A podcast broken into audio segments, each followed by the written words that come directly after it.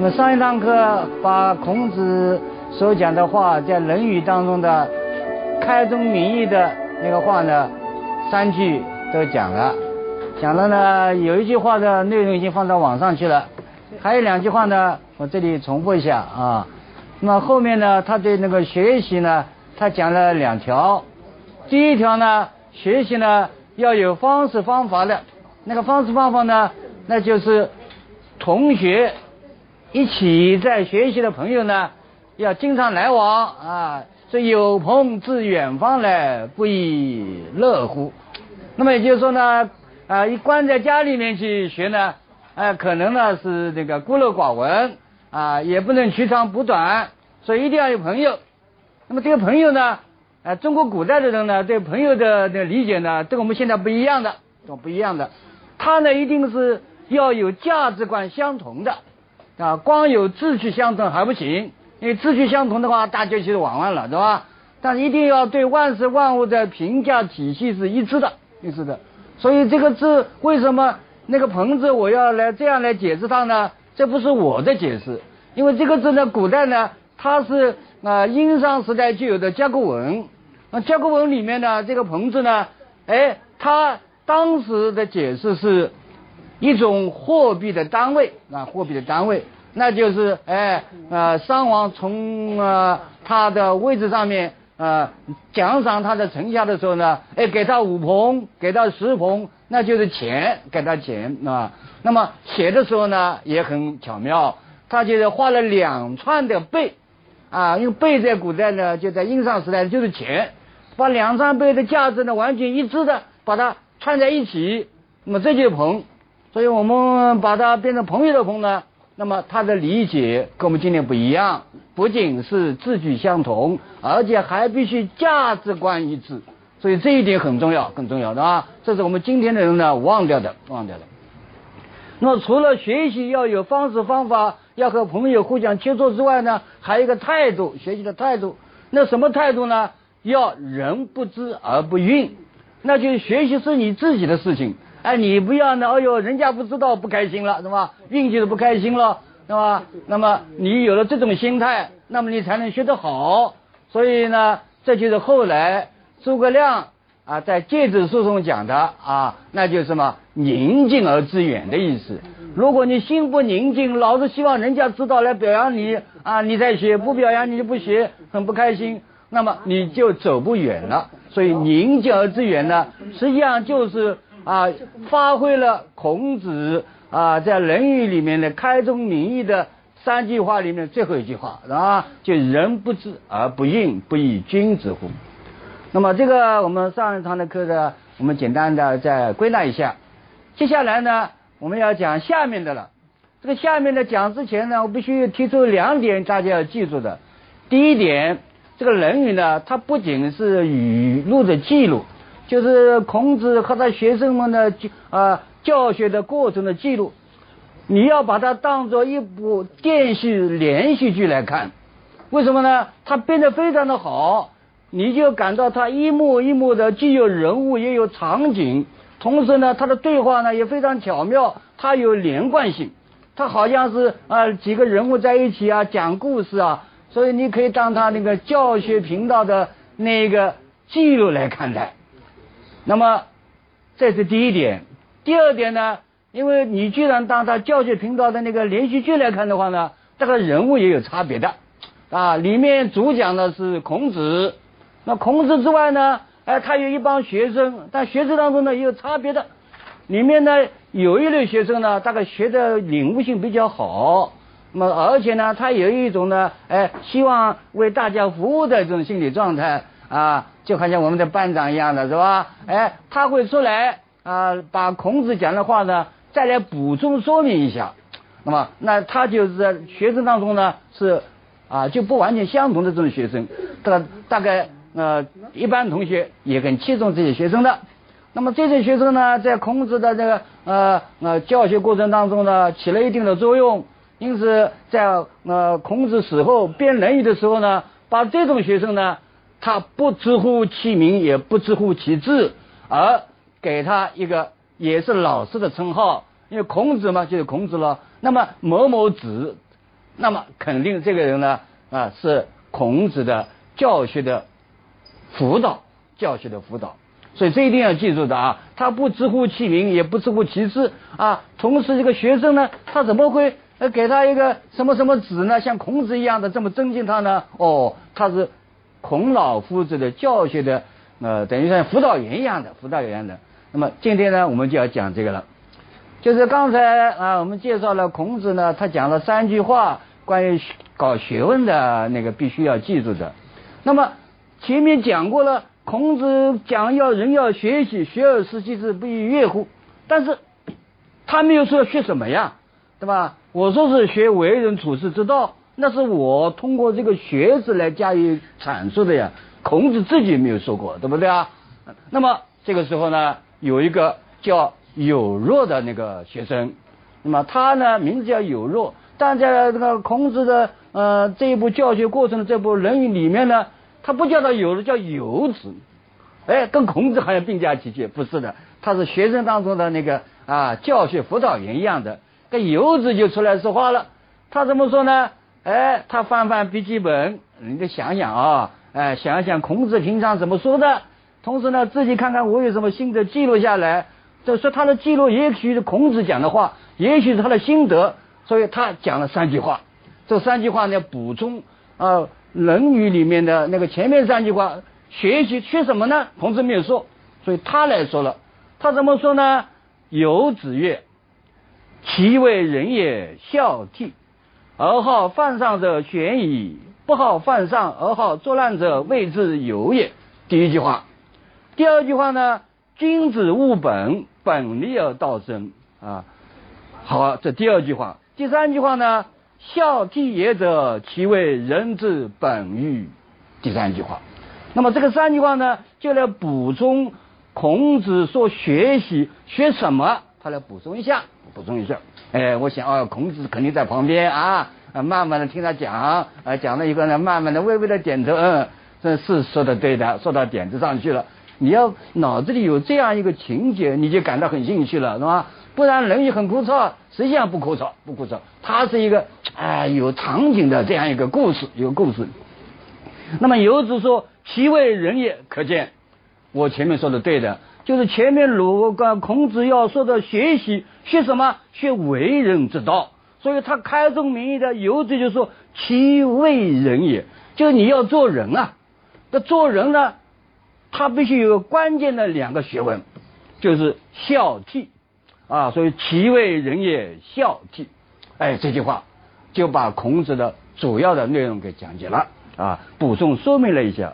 那么在这里呢，有一个很重要的问题，那个孝悌的悌啊，它书面上弟弟的弟，对吧？我们要读它孝悌，不是读弟啊，孝悌。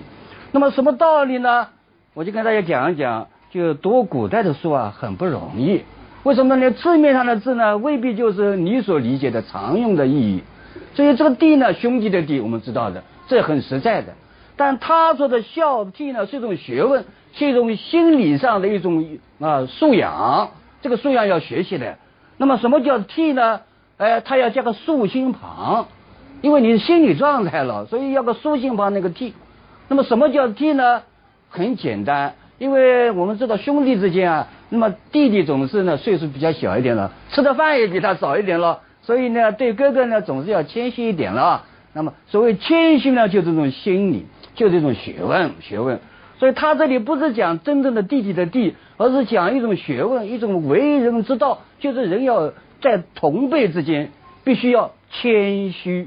那么加上个竖心旁以后呢，就是内心的一种品质和学问，所以和你的年龄没有关系了，是吧？哪怕你很长。就是在兄弟之间，你比人家长几岁，但是呢，你也要有一种啊做弟弟的心态，做弟弟。为什么呢？你可能你吃饭吃的多多，但你学问不未必比他好啊，对不对啊？呃，我以前呢，呃，在一起跟编汉语大字典的时候呢，哎，有许多的老先生，老先生在一起。那么因为我具体的负责那个日常工作了，所以经常有人写信给我，那岁数比我大十几岁了。哎，他写好信以后呢，下面写弟某某，你不要以为他他比我小，他比我大得多了，懂吧？他为什么写弟呢？那就是孝悌的那种心理状态，是一种学问，对吧？你不要以为有我长兄了，不是的啊。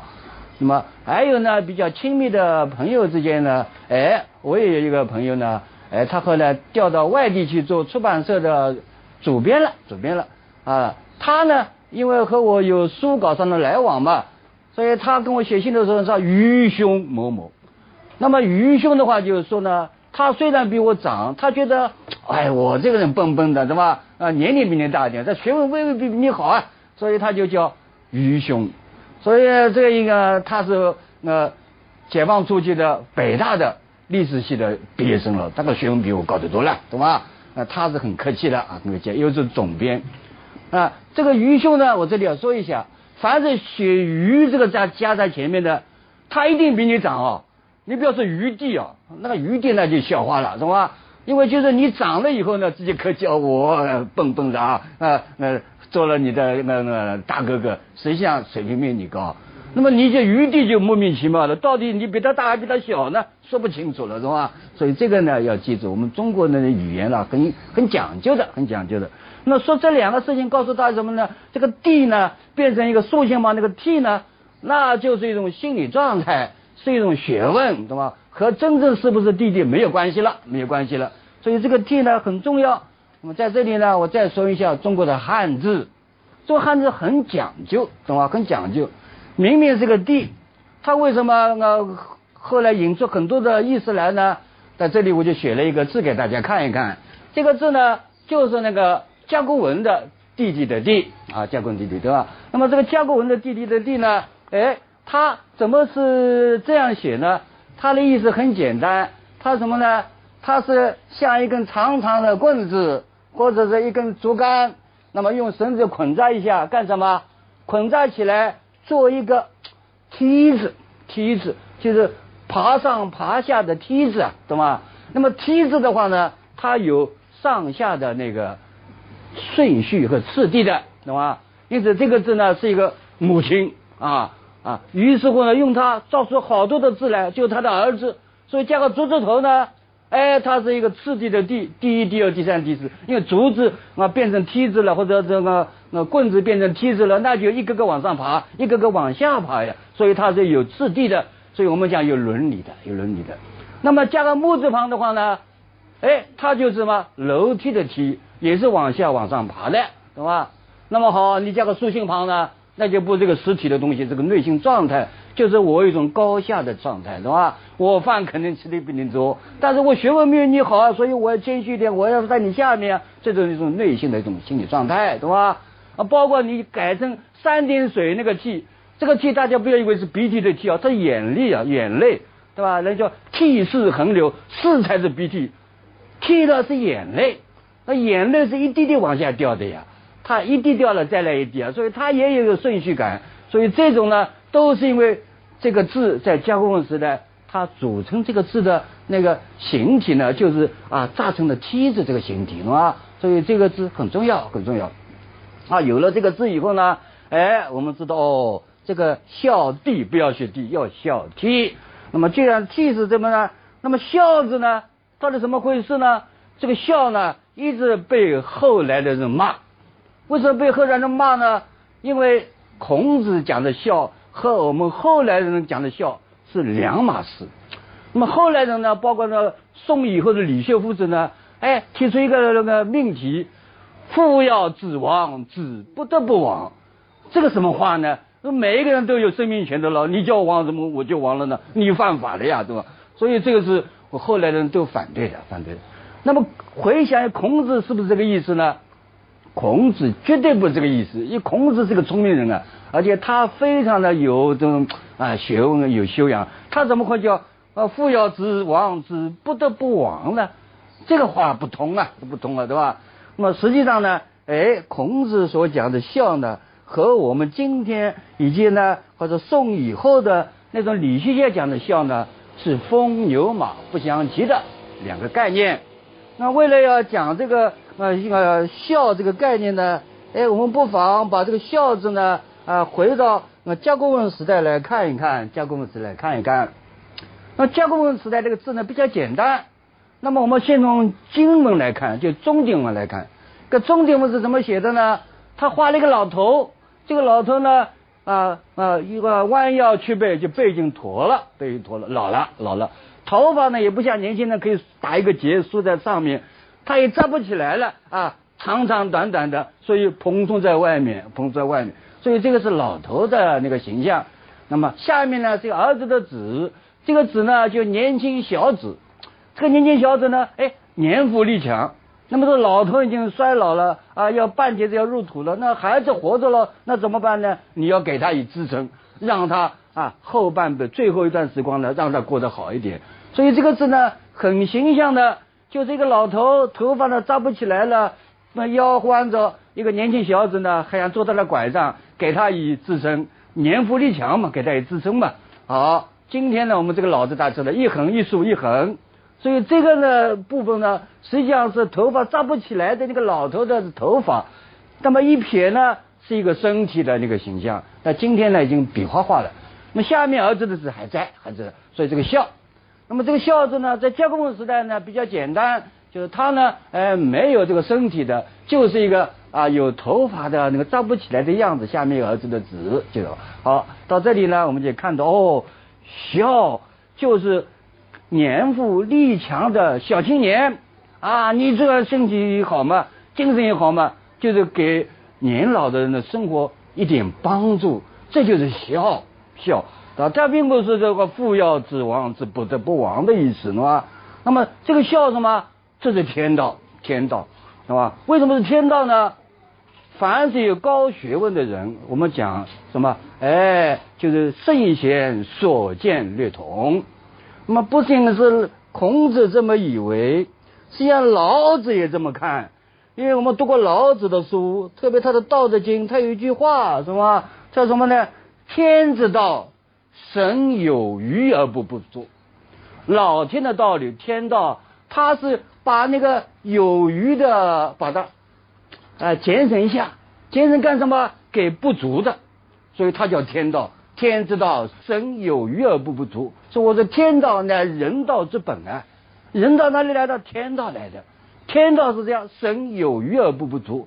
那么这样的话呢？哦，我们人类社会，你现在啊二三十岁，年富力强啊，力气没地方用了，太好了。那么现在你的父辈都年纪大了呀，对吧？那，已经是像日薄西山了呀，你要给他以支撑啊。对吧？你把你有余的啊力气啊给那些啊力气已经开始衰老的人，这就是神有余而不足。所以孝道，孝道实际上是天道啊，是天道而变成的孝道，所以这样一理解的话，你就觉得孔子的话是对的呀，啊，不是后来打倒孔家店那个那种说法，那不是孔家店，这挂了孔家店的牌子啊，那是讲的是朱熹的那一套呀，啊礼呀，是吧？所以这是不对的，不对，是吧？所以我们一定要记住是这一回事，是吧？好，明白了以后呢，我们再看游子说：“其为人也，孝悌啊。”那么你要做人，就为人之道，那就两条你必须记住的。因为孔子的那个为人处事，那事情很多呀，你忙不过来。但两条根本上你抓住就行了，一个孝，一个悌。那么这个孝悌呢是两个层次。就是在同辈之间呢，你要有谦虚的态度来对待人、处理事物。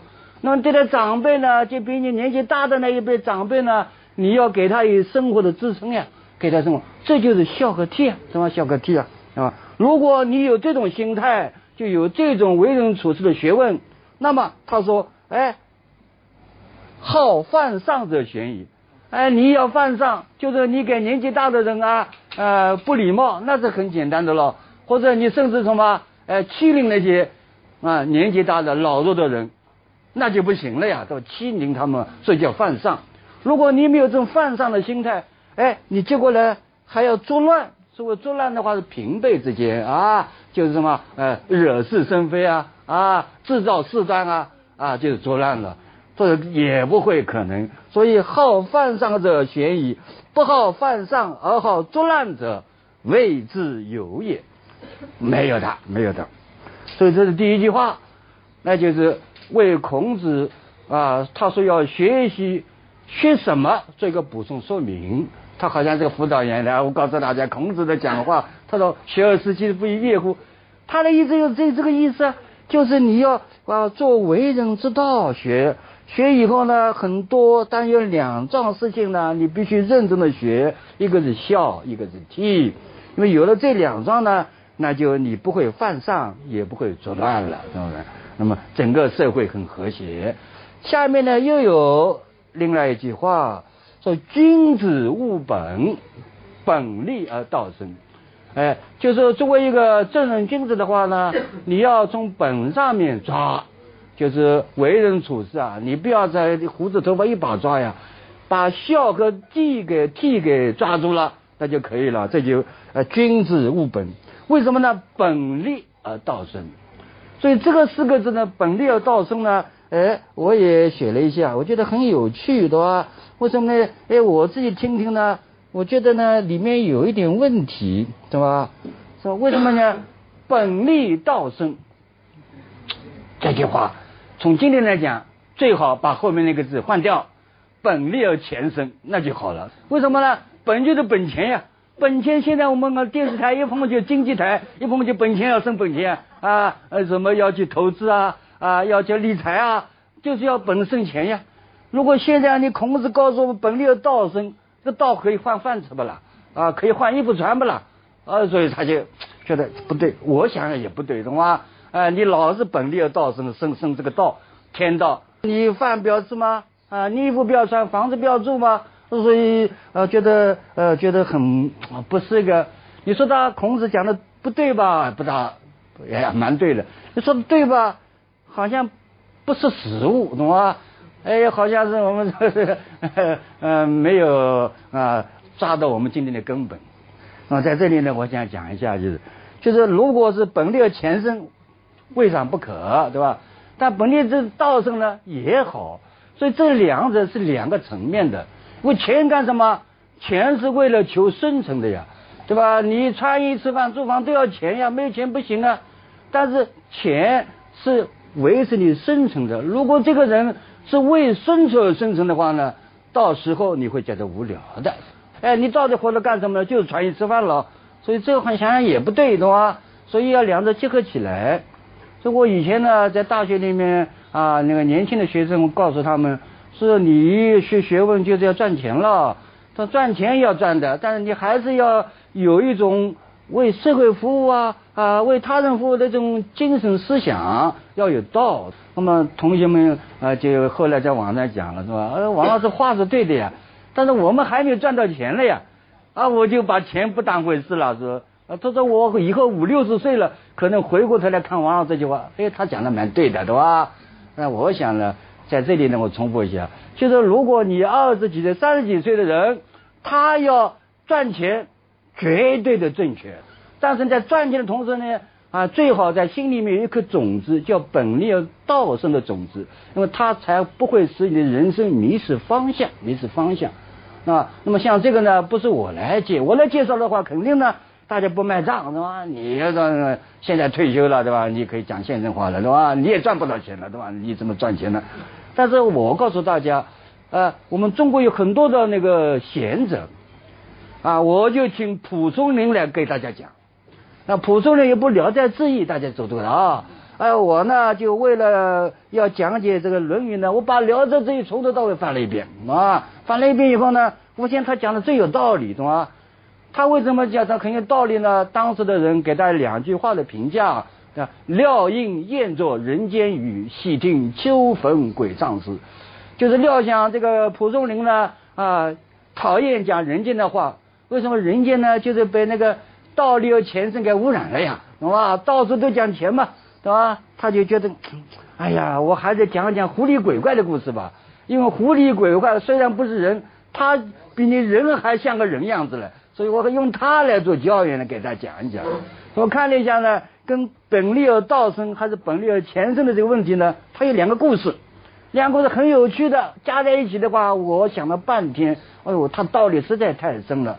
第一个故事叫什么？哎，叫雨前，天上不下雨，下钱。哎呦，真开心啊！这是不是天上掉馅饼哦，掉的都是钱啊，这是啪啪啪下下来都是钱，那开心的不得了。他说什么故事呢？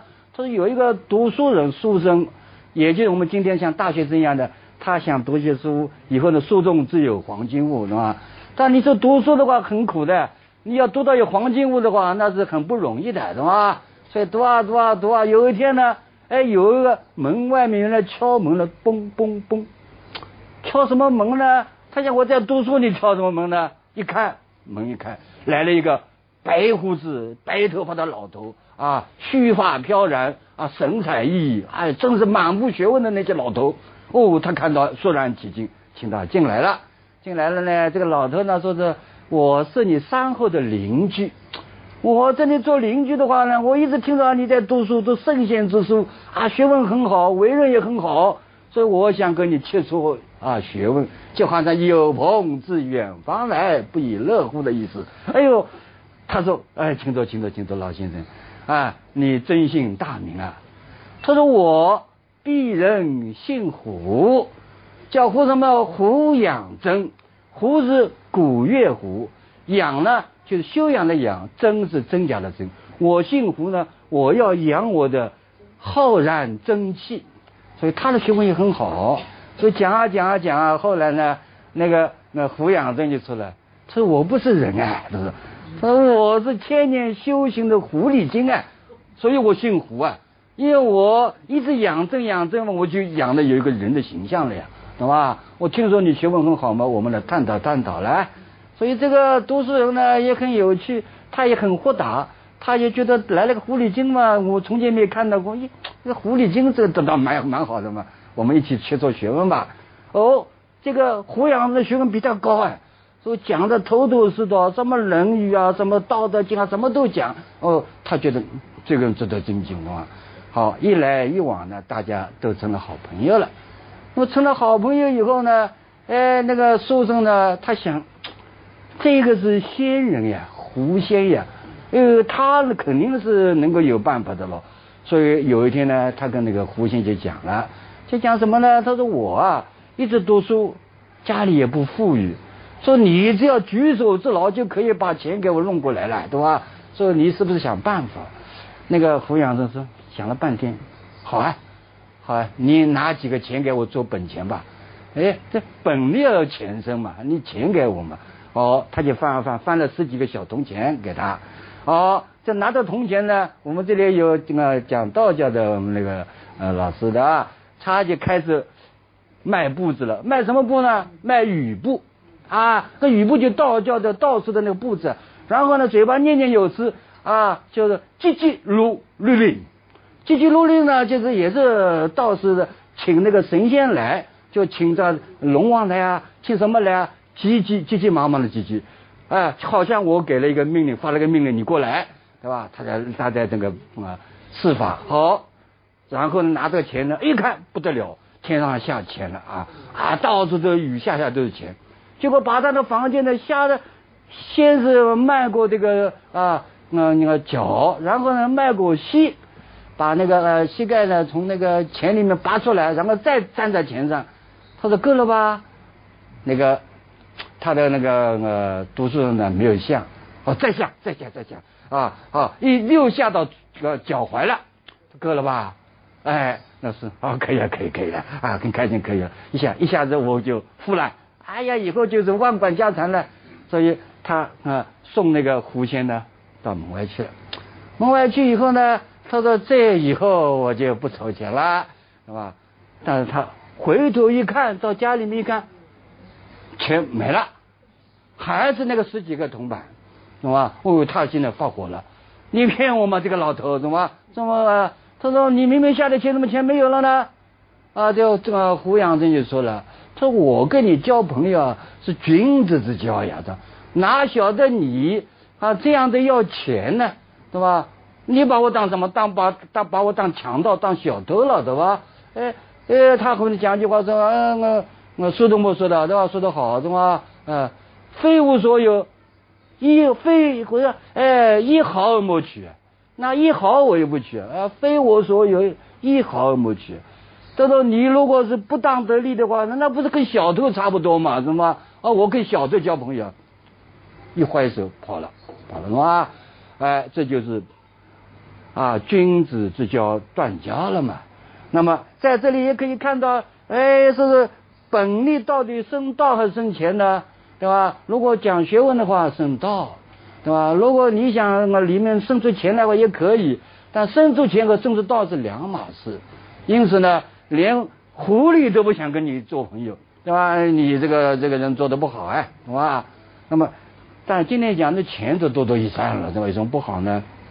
好了，那个蒲松龄呢，再讲了一个故事，也跟钱有关的，懂吗？他讲个什么故事呢？叫钱流，钱像流水一样哗哗哗，很多的钱不得了啊，怎么？哎哎，他告诉我一个故事，很简短的，他说有一个啊。一个呃呃姓刘的，姓刘的这个朋友呢，他家里面还是比较殷实的。结果呢，他找了一个仆人来给他管那个花园，花园。哎，偶然有一次呢，这个仆人呢到花园里，哦，他眼睛呢一眨巴眨巴一看，什么玩意啊？哦，一看有一条河，这条河里面流的都是钱，哗哗的流的钱，有三十深，三十宽呢。哦呦，他从来没看到钱像流水一样在下面流，开心的不得了。所以他扑到这个钱的那个叫钱流上面去了，流水如钱那个上面去了，啊，开心的不得了嘛。啊，他就两手抓了两把钱，懂吧？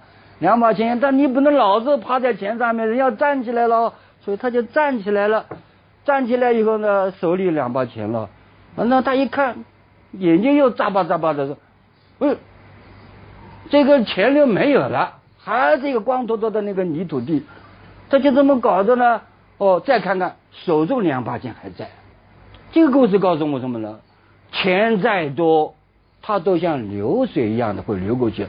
你所能够使用的钱呢，就是手中的那个钱，懂吗？你钱再多，你也只能够用你手中的两把，对吧？当然，这个两把是一个概念性的，实际上它寓意就是说呢。你能够用的是有限的呀，就好像我们租房一样的，你做一室一厅也可以了呀，做两室一厅可以了吧？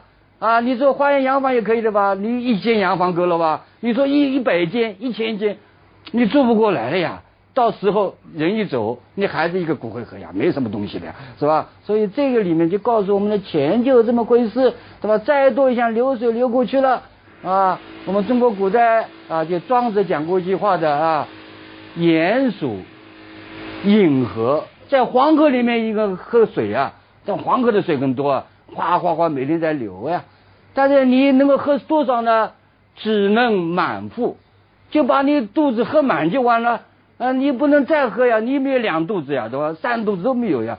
所以他说的道理和那个钱柳一样的，是吧？所以为此呢，我就写了一幅呃，写了两个两句话给大家看一看。这两句话什么话呢？哎，是这样的啊，嗯，如雨为蒸馏，就是钱像雨一样下下来，它所增加的不过是流水罢了，再多也是流掉的呀，对吧？他这是这蒲松龄告诉我们的呀，对吧？哎，你看到的钱像些雨一样下下来，但下下来以后你多多的，它总是像流水流到，它不在你身边停留，最后还是要流光的呀，对吧？他说：“哎，如雨为蒸流，增加的一些流量，就像我们今天手机啊，流量你今这个月用不完，最多到下个月再用不完就卡掉了呀，没有了呀，懂不啦？是这么回事吧？哎，然后呢，好，中国还有一句话，多藏必厚亡，你藏的越多，他亡的也越多呀，对不对啊？你如果身身上只有一块钱，最多给人家给人家是啊，都偷掉就一块钱。”如果你赚了一万块钱，给人家偷掉一万块，是吧？所以多藏必厚亡，那么好，如雨为蒸流啊，啊，像雨一样下钱，最后呢，不过增加一些流量罢了。啊，你的那个钱流的多啊，我求你的少，但总是流掉的，懂不懂？所以这是很有趣的呃，这个故事啊，一个，那么也就是说，告诉我们啊。是呃，君子要抓根本，要抓这个道，对吧？如果你要生钱的话呢，当然也可以，但最后呢，你的生活除了穿衣吃饭以外呢，最后还有一个生活的内心的价值问题，这个就是道，对吧？所以他说本立而道生。接下来呢，他还有第三句话，哎，游子啊，做辅导员啊，哎，他也孔子一样的，你讲三句话，我也讲三句话啊。他第三句话怎么讲？呃，孝悌也者，岂为人之本欲？他用个模棱两可的话，对吧？我又不是老师了，但我想，如果你在内心搞这个孝的学问啊，抓住悌的学问，那么那就是你抓住了。树的根本，你有了这树的根本呢，它会长出一棵人的大树来，对吧？其为人之本呀，呃，人的根呀。如果你有孝和悌作为根的话呢，就可以长成人这个大树。那么人这个东西呢，也是孔门的学问里面的非常重要的一个学问啊。所以你很难说人什么回事，说不清楚的。仁爱啊，仁义，仁德。对吧？人道都是人啊，对吧？但是这里我很简单的，就是他的所谓人呢，哎，就是呃仁爱的意思啊，仁爱的意思啊。那么为了说明这个事情呢，我想呢，中国古人呢啊做的非常的好，他有许多的值得我们借鉴的地方。比如说，我是搞古籍研究的，古籍整理的。那我们古籍整理一个老祖宗叫刘向啊。汉代的刘向，刘是卯金刀的刘，现在向呢就是个呃方向的向，刘向，他是一个国家整理委员会古籍整理委员会的委员长啊，这是说打个比方来说啊，对吧？他就是看了好多的书，自己也著书立说，他写了三本书，一本叫《列女传》，还有一本呢叫《新序》，新旧的新，叙述的叙啊，序言的序，新序啊。还有一本书啊，说远，这就是像故事一样的说说话的说院啊，就是花院的院，草字头一个院啊，说院。嗯，那么他在他的书里面呢，记载了一个小事情，这个小事情什么事情呢？哦，他说在这个春秋战国时代，楚国有过那一任宰相，当时楚国的宰相不叫宰相，叫令尹。啊，下命令的令尹呢？啊，就是这个一字啊，啊，上单人旁拿掉那个尹啊。那有一任令尹呢，他叫什么名字呢？他叫申叔敖。这申叔敖这个人呢，哎，他还没有到这个任上呢，或者到了宰相的那个啊官邸，开始要发号施令了了，还没有行政了，懂吗？哎，老百姓很欢呼了，说很拥护他，说他一来一定是仁爱。你想一个宰相就是国务院总理讲仁爱的，那老百姓开心了，哎呀，我生活好过了，对吧？很好过了。那么为什么会觉得这个孙叔敖是这样一个人物呢？有仁爱之心呢？哦，他小时候有一桩事情大家都知道的，什么事情呢？他有一次呢回到家里面呢，在暗自流泪，暗自流泪。暗自流泪以后呢，他母亲呢就看到了，就哎说说孩子，你有什么不高兴的事情，你跟妈妈讲，妈妈给你解决问题啊。结果他说啊，母亲啊，他说我怕你以后见不到我了，所以我为这个事情难过。那么他母亲说，怎么会好好的，怎么会见不到你呢？他说刚才我在路上过来的时候，碰见一件不好的事情，什么事情呢？遇见了两头蛇。啊，有两个头的时候，当时有一个呃说法的，如果见到两头蛇呢，你必死。他说这样的话，我死了以后你看不到我了呀，所以为这个流泪，懂吗？那他的母亲就问他了，他说现在这个蛇在哪里啊？他说我怕人家也看到，和我一样看到，结果他回去以后，他的母亲也看不到他了呀，所以我就把这个蛇打死了，我就把它埋了，所以人家就看不到了呀。我他是一种好心嘛，对吧？所以他母亲就说：“我知道的，天道对那个啊有阴德的人呢，会给予奖赏的。所谓阴德，我们知道了，就是人不知啊而不阴的这种人啊。他做了好事，人家不知道，他也不像人家知道，要人家来表扬我，哦，不要的，所以他埋掉了。说这种人呢，他说：哎，老天会保佑他的。既然老天保佑他的话呢，你不会死，你放心好了啊，我一直能够看到你的，哎。”哎，他已经有这样一个啊，小时候有这样一个举动，所以人家就知道这个人有仁爱之心。那么好，他为什么有仁爱之心呢？他有孝悌，对吧？如果他怕母亲见不到他，母亲难过，就是孝的问题。他怕他同辈的人看到两头蛇以后呢，他们的母亲也看不到儿子了。那么要防止这个，我把这个两头蛇打死呀！一打死的话，人家就不会有这个事情。他就替嘛，就是他为同辈的人做好事呀，对吧？所以如果有孝悌的话，那就有仁爱之心。所以这是啊，我们今天要讲的呃那个游子的三句话，我们再重复一下：游子曰：“其为人也，孝悌。”而好犯上者贤矣，不好犯上而好作乱者谓之有也。君子务本，本立而道生。啊，孝悌也者，其为人之本与？